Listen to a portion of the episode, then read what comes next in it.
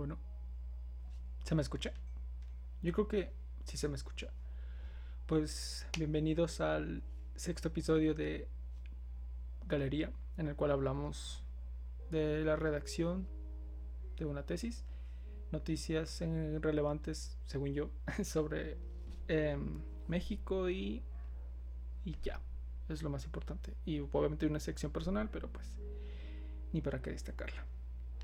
Este, desde el último podcast se quedó pendiente muchas cosas porque hace mucho que no se hace uno. Y pues tiene que ver con, pues obviamente avancé mucho en el desarrollo de mi tesis, pasaron muchas cosas en la escena nacional de noticias, política, economía y todo este pedo. Y personal, pues sí, un poco, que eso del el apartado personal básicamente ha sido revisión de música, así que pues ahí va en lo de la tesis, que aquí inicia el primer apartado, voy a tratar de recordar, creo que fueron las preguntas de investigación. No me acuerdo, que fue lo último que se habló en podcast. No, los objetivos fue lo último que se habló.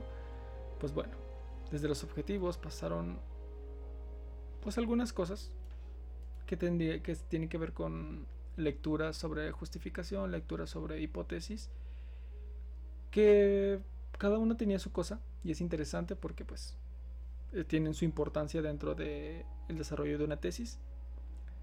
Eh, la justificación. Em, se habló sobre que pues obviamente la justificación son los motivos que impulsan el desarrollo de una investigación tal cual. Entonces, pues uno tiene que exponer los puntos y hay algunas preguntas clave que nos podrían ayudar a desarrollar pues los temas a los cuales nos interesa investigar. Voy a acomodar aquí un poco. Uy, se polarizó. Se paralizó. No se polarizó. Creo que se polarizó un poco, pero bueno. Este. Estoy buscando las preguntas en mi computadora. Ah, así, aquí está. Bueno, en la justificación hay que responder muchas cosas importantes sobre la. Pues sobre lo que queremos hablar. Eh, qué lo motiva, a quiénes va a ayudar. Aquí tengo las preguntas. Es a quiénes va a beneficiar esta investigación. Uy, qué aportaciones de forma teórica va pues a generar. Que socialmente qué impacto podría tener el hecho de que se realice esta investigación o qué impacto puede tener si no se realiza esta investigación. El uso que se le puede dar a la información. ¿Qué podría resultar de la pues de todo esto? O sea, para qué va a servir y qué es lo que se pierde de pues del tema si tú no realizas tu investigación entonces son algunas de las preguntas. Obviamente hay muchas que se tienen que responder. Por ejemplo en el docente que asesora y me guía en la tesis pues propuso esas preguntas. Pero yo investigué por otra parte y obviamente que aunque sí tiene que ver siento yo que estas otras preguntas son más para desarrollar estilos de redacción o sea, que no te ves acá tan frío diciendo, pues va a ayudar a estos y esto y esto. Y ya, te quedas campante de que ya está mi justificación. Sino, pues estilos de que se presente de una manera, entre comillas, correcta, de cómo exponer tus ideas. Por ejemplo, aunque ya para este apartado de la investigación ya leyeron, ya leyeron todo lo que anteriormente he hablado en el podcast, pues es importante dar contexto para explicar algunos motivos, porque a lo mejor se pierde o lo que sea. Es importante, según yo, mencionar cuál es el problema que se investiga, cuál es la emergencia de este, de este problema y qué tan viable es esta investigación. Por ejemplo, ah, como lo que ya había hablado antes, no agarrar una realidad y mantenerla porque es tu tema y ya, y ya pasó. Y según como tú lo quieres abordar, ya no es tan sencillo abordar el tema. Entonces también es importante, este es, eh, es importante en la justificación poner eso de que esta investigación se puede mantener a través del tiempo y es viable por tales y tales motivos. Y también, pues obviamente, que segmento de la población se beneficia, ya sean docentes, maestros, enfermeros, eh, escritores, estadistas, economistas, investigadores docentes, líderes sindicales, directivos, quienes se van a beneficiar de lo que tú vayas a investigar. Y pues aquí se tiene que poner la investigación. Eh, ¿Qué beneficios metodológicos? Eh, sé un poco sobre metodología de la investigación, pero no lo suficiente como para hablar a profundidad sobre esto, sobre esto. Así que, pues en el futuro hablaré un poco más sobre pues, la metodología de investigación. Y, ya como final sería un poco... Es, importante dejar al final, según yo, esta pregunta, que es, ¿qué beneficio personal y profesional y disciplinario se obtiene de este estudio? Ya sería como, ¿qué es lo que infieres que podría ser beneficioso de esta investigación? Para ti, para tu formación profesional o para la eh, profesión de la cual estás estudiando. Y pues es, no sé, es algo que yo siento que dejaría al final porque es importante poner motivos eh, académicos, es importante poner motivos de la realidad, es importante poner motivos de importancia en la sociedad. Y ya al final, eh, decir, y porque yo me interesa o porque por esta situación personal o y así es un extra, diría yo, que le da la cerecita del pastel para que todo funcione, para que todo se explique de manera correcta. En mi caso, em, pues obviamente yo estoy hablando y ya lo he mencionado varias veces en, en, los capítulos, que pues mi tema de investigación sería como educación a distancia. Es un poco más específico, pero educación a distancia. Eh, no voy a leer toda mi justificación porque pues bueno, sí me gustaría y debería. Sí, lo voy a leer. Pero bueno. Eh, inicia. Justificación, mi nombre. Y la educación a distancia es un sistema basado en la tecnología que busca sustituir la interacción persona a persona dentro del aula. La educación a distancia ha sido todo un reto de implementar durante la pandemia, porque ese es uno de los motivos por los cuales realizo esta investigación, la pandemia emergencia sanitaria de nivel, nacional provocada por el virus del COVID-19. Fue un reto a todos los niveles educativos y en muchos países del mundo. Es importante dentro de los procesos educativos la evaluación de los resultados de los estudiantes, o sea, no solo es darle clases y ya, sino pues ver si realmente está funcionando los contenidos, cómo se dan los contenidos, cómo se evalúan los contenidos. Es importante ver todo eso. O sea, verle, evaluar la evaluación evaluar el proceso, evaluar el inicio, evaluar el cómo, el por qué. Es importante saber todo eso. Em, aquí está. De los docentes, de las prácticas docentes, del diseño curricular. El diseño curricular sería, pues, digamos, la materia de español, sea primero este tema, después este tema y después al final del bimestre este otro tema. Eso sería el diseño curricular. Em, las estrategias de enseñanza y, también pues, los ambientes de aprendizaje, evaluar todo este pedo. Y cómo todo esto se concentra en el nivel o la calidad de la educación. Lo estoy leyendo así muy hablado, pero pues es así como lo, escribí. Eh, de la educación que reciben los estudiantes, es decir, cómo repercute en su formación académica y en su desarrollo personal, pero especialmente en la educación primaria y más adelante voy a explicar por qué en la educación primaria. La realización de esta investigación toma importancia en la necesidad de realizar evaluación de maestros de nuestro sistema educativo, de analizar y describir. A ver, lo voy a mover acá. Aquí está. Ah, de analizar y describir sobre, sobre cómo las instrucciones, modelos y directrices de autoridades educativas mexicanas que dan como resultado un diseño curricular, las prácticas docentes, las herramientas y recursos didácticos que utilizan, terminando al final en el efecto de la calidad educativa que un estudiante recibe frente a cualquier realidad. Es importante ofrecer educación a los niñas, niños y adolescentes, pero es igual de importante ofrecer una educación de calidad. O sea, no solo mandarse a la escuela, sino están aprendiendo, están recibiendo, están aprendiendo matemáticas, están leyendo mejor, están ubicándose mejor en la realidad de nacional e internacional, como que yo vivo en México, al norte está Estados Unidos, al sur está Argentina. Están desarrollándose como personas, eh, ahí, lo tengo anotado así, para que mecanismos diversos, eh, adaptables y significativos en la vida académica, obviamente pues para que sigan progresando académicamente, pero también personal de los estudiantes. Em, esta investigación tiene aspectos de relevancia social y educativa, como ya lo hemos visto anteriormente en los argumentos de arriba.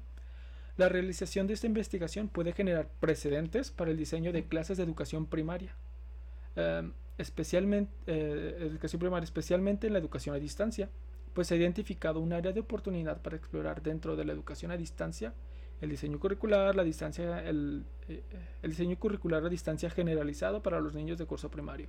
O sea, no es por emergencia esa distancia y así se hace y ya, sino realizar un modelo estandarizado para los niños de primaria que puedan aprender y que no, no estén improvisando eh, a la marcha, como fue lo que sucedió en la pandemia. Es importante ver qué pasó y decir, ok, esto que hicieron sí funcionó, se queda. Esto que hicieron ni pedo se queda, adiós. O se se califica, se evalúa de alguna manera. Y eso es lo que yo busco en esta investigación. Porque realmente en las investigaciones documentales que he realizado y en lo que he escuchado en em, investigadores de, de educación, de organizaciones, de todo este pedo, que es pues, gente ya experimentada, realmente exponen de que no hubo un plan estratégico detrás de la educación a distancia para la gente de primaria y en las y en documentos antiguos, bueno, no documentos antiguos, sino documentos en la red, habla de una educación a distancia, pero en educación superior, en educación, pues, pues arriba. Y los niños, los niños de abajo también, también estudiaron a distancia, entonces ni los docentes tuvieron de dónde investigar para pues, sacar estrategias de cómo meter formas y así. Tuvieron que improvisar y no está mal porque realmente fueron unos de los héroes de la pandemia, tanto como los docentes, tanto como los maestros como los docentes y ahí arrastraron un poco ahí la realidad de todas las personas. Para los niños y los... Bueno, detalles. Eso, eso para otro podcast. Para, para la sección editorial que aún estoy desarrollando, cómo va a hacerla. Eh, pero bueno, hablando de eso, de que hay un vacío de técnicas, de estrategias para niños de educación primaria. Y básicamente eso sería ese párrafo que pues ya... Bueno, lo voy a leer. Eh, la, realización de esta investigación puede generar precedentes para el diseño, todo este pedo. Pues se identifica un área de oportunidad para explorar dentro de la educación a distancia el diseño curricular a distancia generalizado, ya lo leí. Esta investigación puede generar herramientas para los docentes que estén dispuestos a pasar de un modelo educativo a distancia de forma permanente u ocasional, mediante el desarrollo de técnicas comunicativas, discursivas, pedagógicas y de aprendizaje para sus estudiantes más allá de la presencialidad, para lograr un trabajo que sea más sencillo de realizar, más eficaz y en algunos casos pues más eficiente para el propio docente y para los estudiantes. Eh, según la investigadora, directora del Instituto de Investigaciones para el Desarrollo de la Educación, que es el INIDE, eh, de la Universidad Iberoamericana, Luz María Moreno Medrano, en una entrevista con Daniel Rodarte en un podcast de Uniradio, en el segundo, en el minuto 3, segundo 55, dice, tenemos como sistema educativo nacional nuestro currículum con base en aprendizajes esperados. Entonces, ahorita los retos más importantes es diagnosticar cómo nuestros estudiantes en términos de estos aprendizajes esperados, para partir de ahí empezar a hacer estrategias de enseñanza y aprendizaje. Y esta, la pandemia, el Aprende en Casa 1 y 2, es el momento, es la oportunidad maravillosa para replantearnos la manera en la que entendemos el aprendizaje eh, se está en el centro, si, se está en el centro la necesidad concreta de cada uno de nuestros eh, estudiantes, entonces se pueden hacer cuestiones mucho más personalizadas y mucho más contextualizadas. Esta sería una cita que pues yo no me estoy sacando de la cola lo que estoy diciendo. Realmente investigadores de la educación están diciendo sobre esto. Podemos ver que en la actualidad eh, pues estas organizaciones le dan relevancia. Estoy leyendo lo de la, la justificación y que se dedican al análisis de la educación mexicana hablan y califican la implementación de las clases a distancia, de la calidad que se ha obtenido de ellas y cómo está impactado en los niños, niñas y adolescentes. Además de proponer pues algunas bases para, para con las cuales se puede iniciar a tratar de cambiar la práctica docente en este sentido. Y no para mal, sino pues obviamente siempre se tiene que buscar lo mejor. Como el diseño curricular contextualizado y pues así lo dice también en una parte más avanzada de la entrevista. Dice que insiste en una oportunidad de que esta es una oportunidad de oro para poder tener un sistema educativo pues que siempre hemos soñado aquí en México, uno descentralizado y que realmente eh, no se ha logrado. Se ha intentado, pero no se ha logrado. Eh, mientras se ponga en el centro las necesidades educativas de cada una de, los, de las comunidades o sea, contextualizar los currículos y todo este pedo, no decir todo por computadora. Y en la comunidad de Guerrero, pues ahí apenas tiene luz, entonces no se puede por computadora. Se puede hacer a distancia, pero con haciendo adaptaciones en el currículo. Eh, podemos ir planteando estrategias más cuidadosas que vayan pues cambiando de acuerdo a cómo la realidad se desarrolla en esta situación actual en específico, la pandemia y México. O sea, si ya de por sí una pandemia ya es un pedo y México es otra, entonces juntas, pues explota todo. Me continúo leyendo esto. Eh, tiene que ser como mínimo la redacción de la justificación, dos cuartillas y media y máximo tres. O sea, es. Al menos eso fue lo que nos dijo el maestro en internet. Yo leía que pues, puede ser más o puede ser lo que quiera uno, pero pues de preferencia mm, mi asesor dijo eso. Es importante, continúo, es importante recoger estas necesidades encontradas en la educación que recientemente se presentaron como efecto de la emergencia provocada por COVID-19 en México y el mundo. Eh, como le mencionaba, en la entrevista a la investigadora, la investigadora Luis María Moreno Medrano, es posible perder el momento adecuado para buscar de raíz los problemas de la educación en México y llegar hasta la localidad de las situaciones. Eh, eh, para la localidad de las situaciones, las particulares de los estudiantes y tener una educación de vanguardia moderna, tecnológica y significativa para los niños, niñas y adolescentes. Este proyecto de investigación, ya casi acaba, es el último párrafo. Este proyecto de investigación trae, un, trae inherente un impacto social en el cual se da uno de los muchos se da uno de los muchos pasos necesarios para lograr un cambio de paradigma en lo que las personas perciben como educación. O sea, aquí está esta oración dice que... Mm, no digo que es única mi investigación, pero es este pasito, es este... Uh, una semillita, un granito más. En sí o sí tiene que cambiar la educación en el mundo en general. Porque han pasado muchas cosas, han pasado mucho y realmente llegamos a un estancamiento, a un momento de crisis, y esto yo lo hablé en muchos otros, con muchos maestros también de mi carrera, de que realmente pienso que hemos estado, eh, que estamos en un momento de crisis educativa en la cual estamos estancados más que en el pasado, porque la educación no ha avanzado en muchos decenios, ni en su mecánica, ni en sus prácticas, ni todo esto. Hasta la pandemia de hoy, que estamos todos en equilibrio ahí de la tecnología, en la cual nunca la incluíamos, estaba y sabíamos, y sabíamos que estaba, pero nunca la incluíamos en cómo aprender. Y literalmente la pandemia fue todos a sus casas. Y todos aprenden por teléfono, por sus tablets, por eh, de una u de otra forma, no se puede hacer la fórmula clásica de, la, de clases, de estar en un salón con el maestro. No se pudo. General, de forma generalizada no se pudo. Y este es el momento perfecto en el cual en el cual se nos obligó a intentarlo y tenemos que mantenerlo y, no para mal, sino de que no, ya no volvamos presencial, sino incluir en todos los procesos de la tecnología. Antes tienes que ir a dirección para imprimir la boleta y tiene que venir tu padre para firmar. Entonces es más sencillo idear una estrategia tecnológica digital para que los alumnos no batallen, los, los, eh, los padres de familia estén más atentos en el desarrollo de sus hijos en, pues, en sus clases, en su educación, al menos en los números, en las calificaciones, y los docentes no batallen con formalidades, burocracias, papeleo, que llevar y mover y todo este, ya modernizar un poco la burocracia y los procesos internos de aprendizaje de los niños, de que antes, ay, con una cartulina, ay, no traigo marcadores o lo que sea, trabajar ya más con software más interesante que los niños así. Y impulsar y presionar más al Estado mexicano para que modernice y decirlo de una manera, le meta más huevos para que le lleve la educación a las pues, localidades que tal vez no tengan tanto acceso a maestros y así, sino, por ejemplo, el aprende en casa en televisión, mantenerlo, mantenerlo para que aún llegue a más personas, aunque ya hayamos vuelto presencial.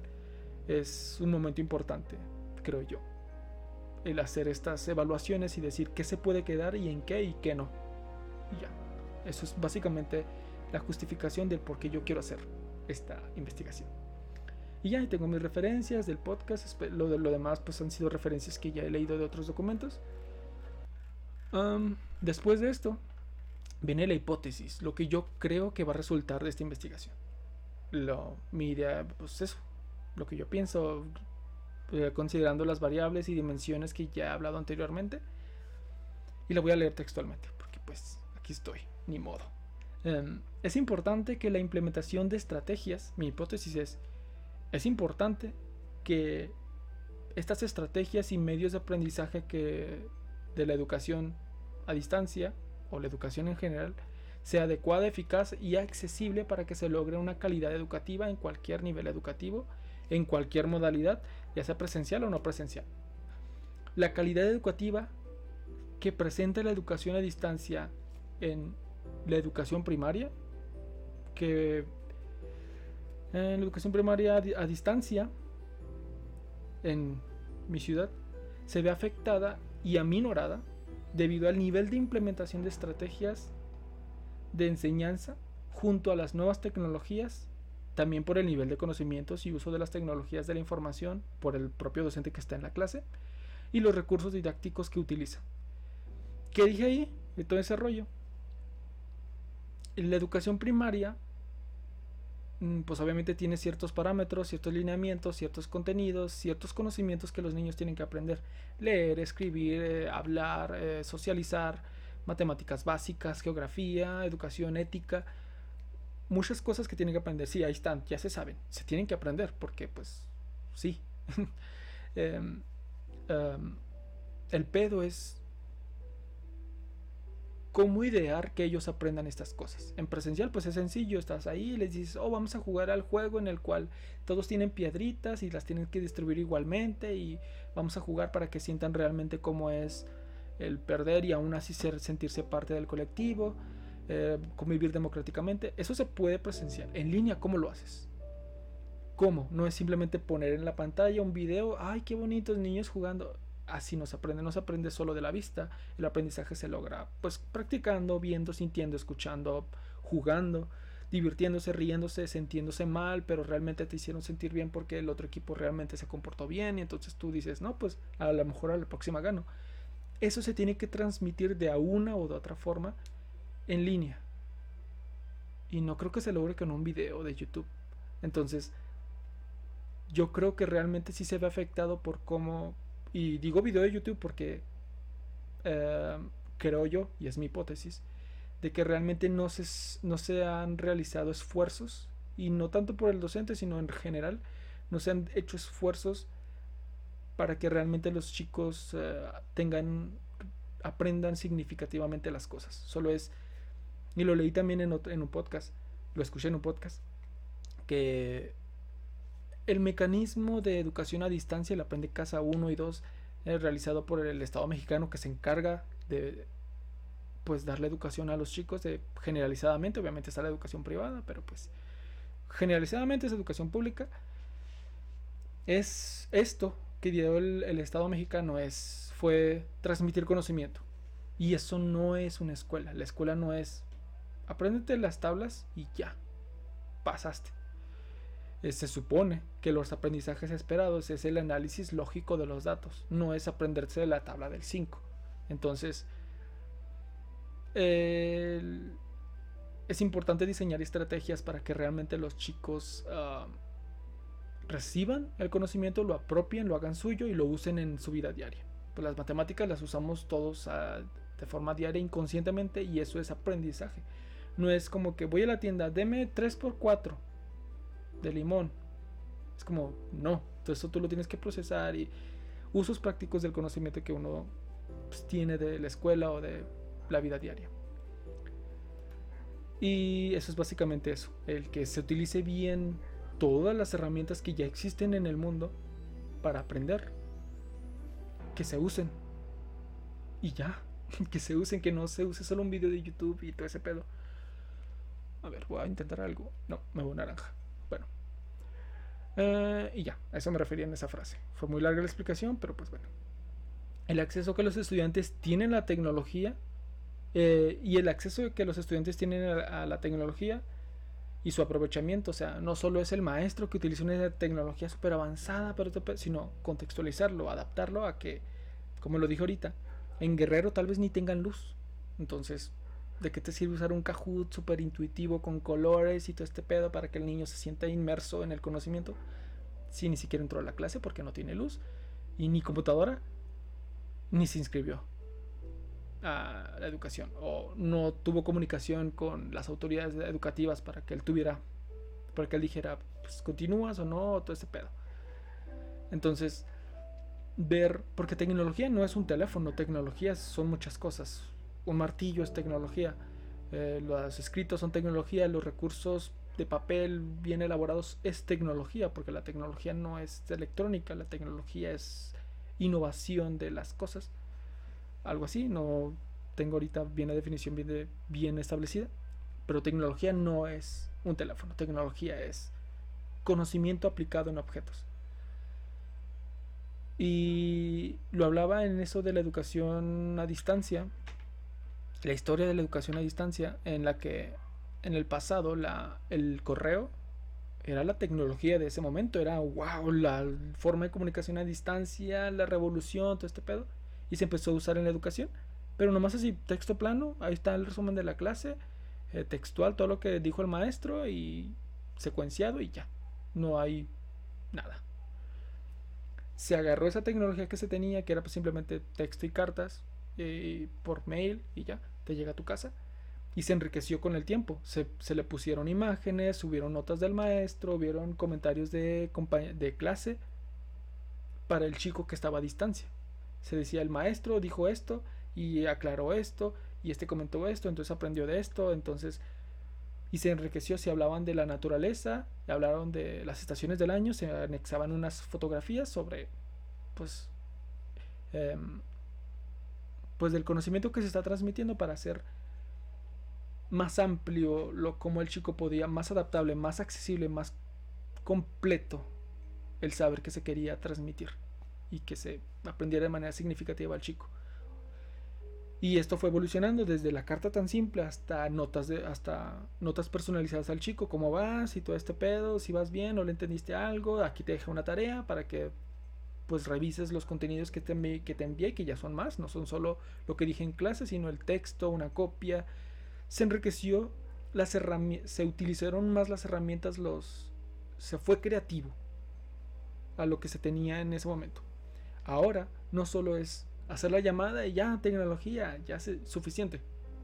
No, hay que ampliar el abanico de recursos didácticos y decir, esta es la realidad de mi estudiante. Vamos a hacer lo más posible para pasar todo lo que quiero transmitir a través de ese huequito que él, que él tiene, que es a distancia, y que no tiene luz, y que trabaja con su madre la mitad de la semana por las tardes. Entonces, ok, no le puedo mandar un video de YouTube porque no tiene luz o algo así. Le mando un recurso con imágenes, un así, o sea, tampoco digo que el maestro se gaste el dinero en todo este pedo, sino que debe venir desde arriba, como lo dije yo, del diseño curricular, hasta abajo. Ya la aplicación de estrategias, la práctica docente, que es lo que al final hace el docente. Desde arriba tiene que venir, debe haber planación desde arriba y que llegue hasta abajo. Y ya, eso sería mi hipótesis. Es un parrafillo chiquito de. Pues de que unas 8 o 10 líneas. Pero obviamente, pues viene un pedo súper fastidioso que yo he hablado. Y ya, eso es lo que se hizo últimamente en estas semanas que no estuve haciendo podcast. Voy a ver mis notas. Para ver qué quería hablar de noticias. Oh, sí. Bueno. Bueno, hay muchas cosas de las que podría hablar.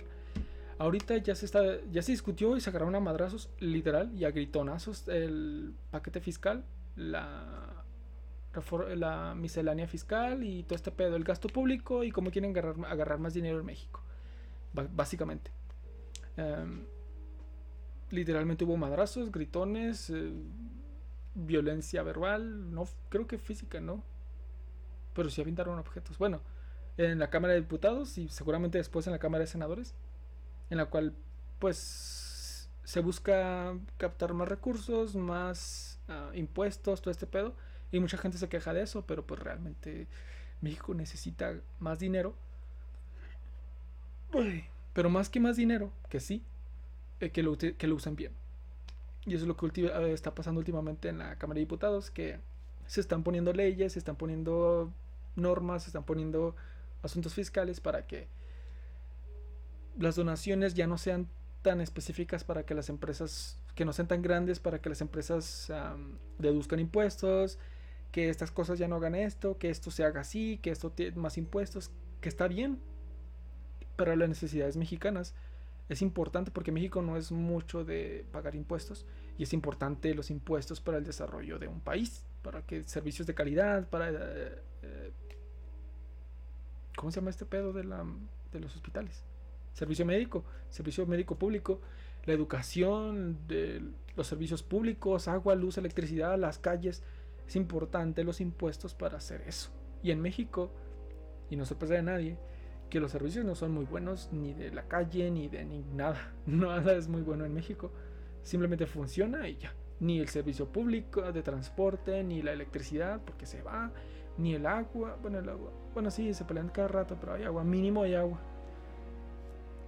Las calles todas llenas, bueno, al menos las capitales están de hoyos y las que no son capitales apenas hay calles. Mm, alumbrado. Un pedo. Un pedo de gasto público que se requiere más dinero para la población, pero la población no es formal porque pues trabaja en la informalidad. Este 38 millones creo que eran o 20 algo. Bueno, entre 34 y, y 40 millones de mexicanos, por ahí, no me acuerdo bien el dato exacto, son los que son económicamente activos, trabajadores formales que deducen impuestos. Bueno, no deducen impuestos. Bueno, sí, bueno, son trabajadores formales que pues reciben una nómina y se les descuenta y todo este pedo. Están económicamente activos y registrados ante la institución de impuestos, el SAT. Eh, la Secretaría de Recaudación, bueno, no me acuerdo cómo, cuáles son. El SAT. En México se sabe que es el SAT. Se requiere más dinero, pero más que más dinero, se requiere usar bien el dinero. No es tirarlo en pendejadas como quemar dinero para, para Pemex, quemar dinero para CFE. Se requiere inversión, se requiere circulación, se requiere inversión estratégica, se requiere que está bien recaudar más impuestos. Bueno, ya, estoy dando vueltas.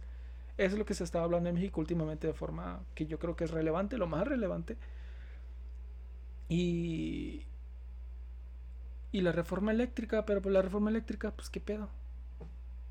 Pues no va a pasar. Y si pasa, en Cámara de Diputados, pues la van a declarar inconstitucional, va a pasar al Poder Judicial y se cancela y fin. Así de simple. La revocación de mandato, que es otro tema, el quitar al presidente Andrés Manuel López Obrador de la presidencia a la verga, no se va a poder porque no se van a lograr los números, no se van a lograr las firmas. Mucha gente le gustaría, mucha gente no. No se va a lograr porque es muy complejo, muy fastidioso y la ley está hecha para que no se logre. Así se resume todo este pedo. Eh, más que desear que termine el encargo por el cual se le votó, que sí, es su obligación, pero no se va a lograr sacarlo, por más que la opinión pública, que literalmente es esa la opinión que se ve, diga que quieren que se vaya, o que logre el cargo, o sea, cualquiera de los dos,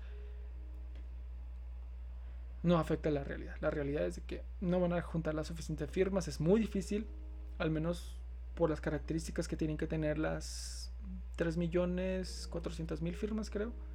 El 3% del, del listado nominal mexicano, que son 97 millones y algo así. 97 millones 300 mil personas con su tarjetita INE reciente. El 3% de esas personas tienen que firmar. Y después de que esas ese 3% firme para que se lleve, empiece el proceso de revocación de mandato, tiene que votar de esos 97 millones 300 mil personas, tiene que votar el 40% para que sea legal que el presidente lo corramos. Y eso es bueno. Pues de inmediato sí, pero como efecto de eso, este inestabilidad política, inestabilidad de financiera, inversión, no es una buena, buena idea quedarse sin presidente. Aunque esté pendejo o sea muy inteligente o lo que sea, no es buena idea quedarse sin presidente. Em, y otro tema que le había comentado a alguien que quería hablar, que era sobre el poder de la mente, que no me lo creen, pero bueno. Bueno, tampoco tengo suficientes bases teóricas para hablar de eso, pero es un tema interesante. Pero no lo voy a hablar. Em, mucha gente pregunta, bueno, no pregunta. Hablaba con personas que, ¿cómo es que las personas siguen creyendo y se lee obviamente en internet que siguen defendiendo a un partido en México, que es el Movimiento de Regeneración Nacional, Morena? Pero pues esa crítica se va a quedar para después porque ya estoy cansado y porque tengo que desarrollarlo bien y no hay tiempo y todo ese pedo.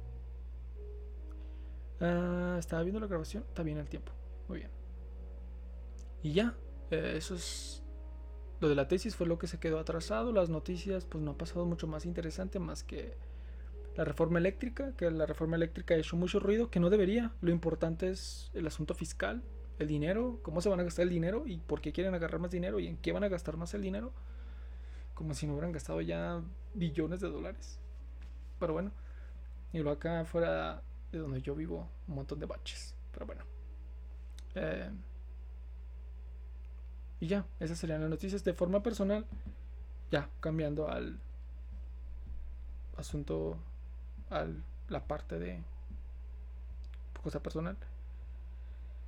Um, salió un álbum muy lindo que es de Lana del Rey Blue Bannisters, que es un buen álbum. Es dentro de esta artista hay tres álbumes que yo conozco muy bien, que es Norman fucking Rockwell, no sé si puedo decir fucking, pero ya lo dije dos veces.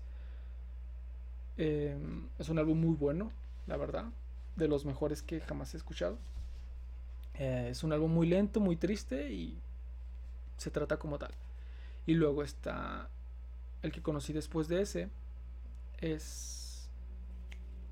Se me van a decir. Ah, Chemtrails, Chemtrails, Over the Country Club, que es. Es bueno. Por ejemplo, calificándolo del 1 al 10 sería un 8. O sea, es, es un buen álbum. Pero no le llega a los talones a Norman, fucking Rockwell. Norman es un 10, sin duda. Y acaba de salir un álbum que es un 9. Es como pues ese orden. Eh, es un 9 porque es un muy buen álbum, tiene muy buenos sonidos, no es súper pesado, es llevable, es un poco largo, pero es, es lo suficientemente diverso dentro del tipo de música que es para disfrutar. Es un álbum que habla sobre debilidades y todo este pedo. Y pues como decir, me vale madre. Soy débil, sí, pero pues a lo mejor después ya no. Y ya lo supero es Blue Bannisters. Muy buen álbum, la verdad. Hay varias canciones de ahí que digo, ¿qué pedo? Es que hay un momento en álbum en el que tú, ¿qué pedo? Esto no me lo esperaba.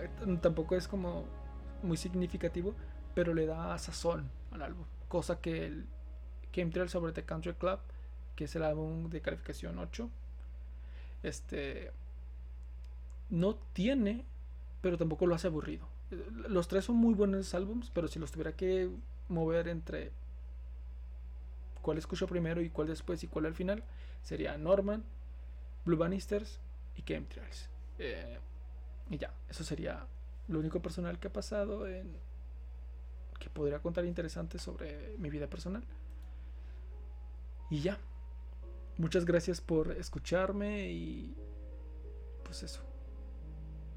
Espero ya no ser tan tardado con los podcasts y todo funcione bien, porque realmente el que le duele la cabeza porque no salgan los podcasts es a mí, porque yo quiero generar un registro de todo esto y no quiero ser tan inestable en este pedo, ya suficiente. Y pues bueno, muchas gracias por escuchar y nos vemos en el siguiente capítulo. Adiós, no hay nota final.